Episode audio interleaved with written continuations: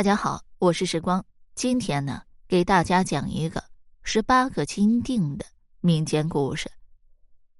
在北宋末年，在成州有一个富商叫裘德仁，为人大气，性情豪爽，非常有经营头脑。他的祖上呢是依靠做生意发家的，几代人一直秉承着诚信为本的宗旨，在生意场上非常受人尊敬。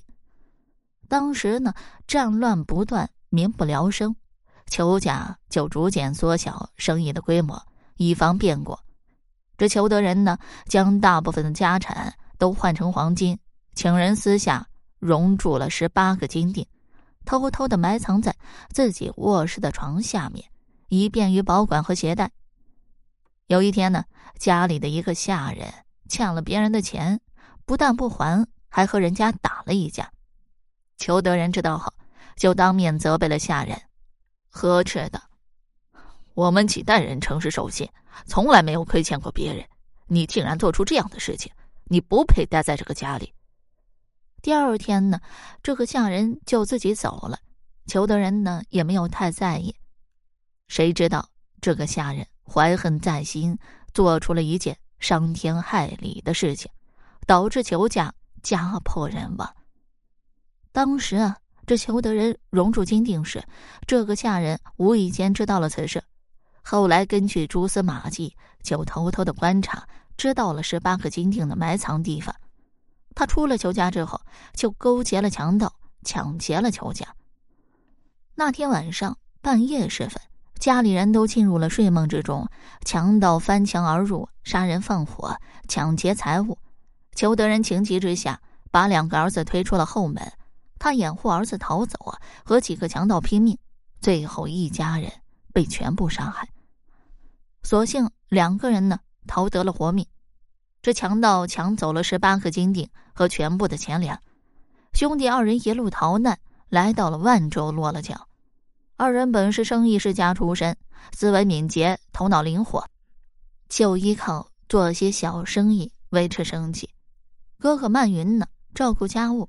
一心支持弟弟曼智学习上进，将来考取功名，重振家业。十年后，曼智一举夺魁，官授云水县令，后来做了海宁知府。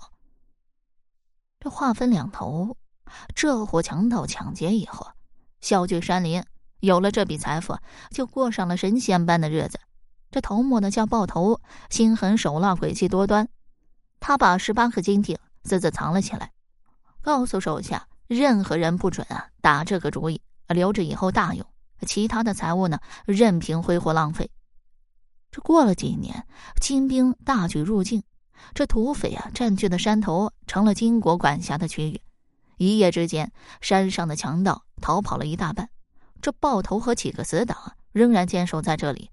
不出一月，就被金兵消灭，豹头惨死在了乱军之中。这个下人一看大势已去，保命要紧，就向带兵的将军投降，说出了十八个金锭的秘密，寻求自保。这将军一听大喜，命令手下把山寨挖了个底儿朝天，终于在豹头的卧室下面找到了金锭。可惜这十八个金锭落到了金兵的手里。后来将军的军师是一个京西人，打听到这个下人以前所做的事情，就告诉将军。将军冷笑的：“哼，两次被主求荣之人，岂能留下？将来说不定还会出卖我们，就叫人把他杀了。”到了南宋，皇家蒙受奇耻大辱啊！曼智也跟随皇上到了金国。曼智才识渊博，深得将军的赏识，就留在手下做了个都尉。有一天晚上，这曼智梦见十八个壮汉进了家门。身穿金色铠甲，倒头就拜，然后站在两旁一言不发。这曼智醒来，感觉到非常的奇怪，他百思不得其解，也就没有放在心上。有一次，曼智和几个人喝酒，酒席之间，他们显耀自己的战功，无意中说出了剿灭强盗的事情。一个公马头领说道：“啊，呃，有人进献了十八个金锭的秘密，呃，结果被杀头，真是罪有应得。”这样的人杀了一点也不冤枉。说着，无心听者有意，曼智不由得大吃一惊。他们兄弟寻找多年宝贝，终于有了消息。于是曼智就想方设法的接近将军，取得信任，偷偷的打听金定的蛛丝马迹。他发誓要让父亲的遗物完璧归赵。他暗中和哥哥曼云联系，告诉了金定的消息，提前在城里附近找了一个隐秘的地方，准备好车马，留着后用。有一年呢，这将军受王爷邀请前去中秋赏月赴宴，手下十几个得力干将都一起去了，留下曼智看守家里。这曼智一看机会来了，就急忙通知哥哥在外面做好准备，随时接应。那天下午，他调走了家里所有的人，前往东西北三个城门加强城防，借中秋赏月，在酒里下了蒙汗药，在家里大摆酒宴。把一院子的人全部都放倒了，用提前准备好的钥匙打开了地下的暗室，把十八个金锭悄悄的运了出去。等到天亮，他们已经将金锭藏了起来，两个人逃得无影无踪。兄弟二人从此隐姓埋名，住在深山老林，躲避金兵的追捕，长达十年之久。这将军回来一看出了大事，急忙派人四处搜捕曼智，结果一无所获。他当年得到这十八个金锭，就一直隐瞒不报，企图据为己有。金锭丢失的事情，他只能只字未提。哑巴吃黄连，有苦难言。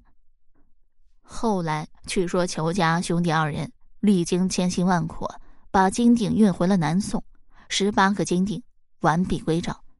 这弟弟呢，对哥哥说道：“我们家族世代经商，家财无数。”想不到啊，到了今天这种地步，钱财乃是身外之物，留着以后还会有事情，不如换成银子，用于救苦救难吧。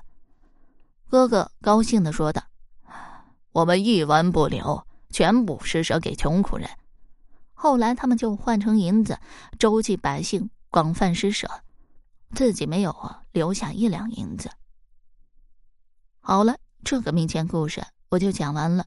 如果你对其他民间故事感兴趣的话，点个关注，来个赞，我接下来还会为你讲更多、更加精彩的民间故事。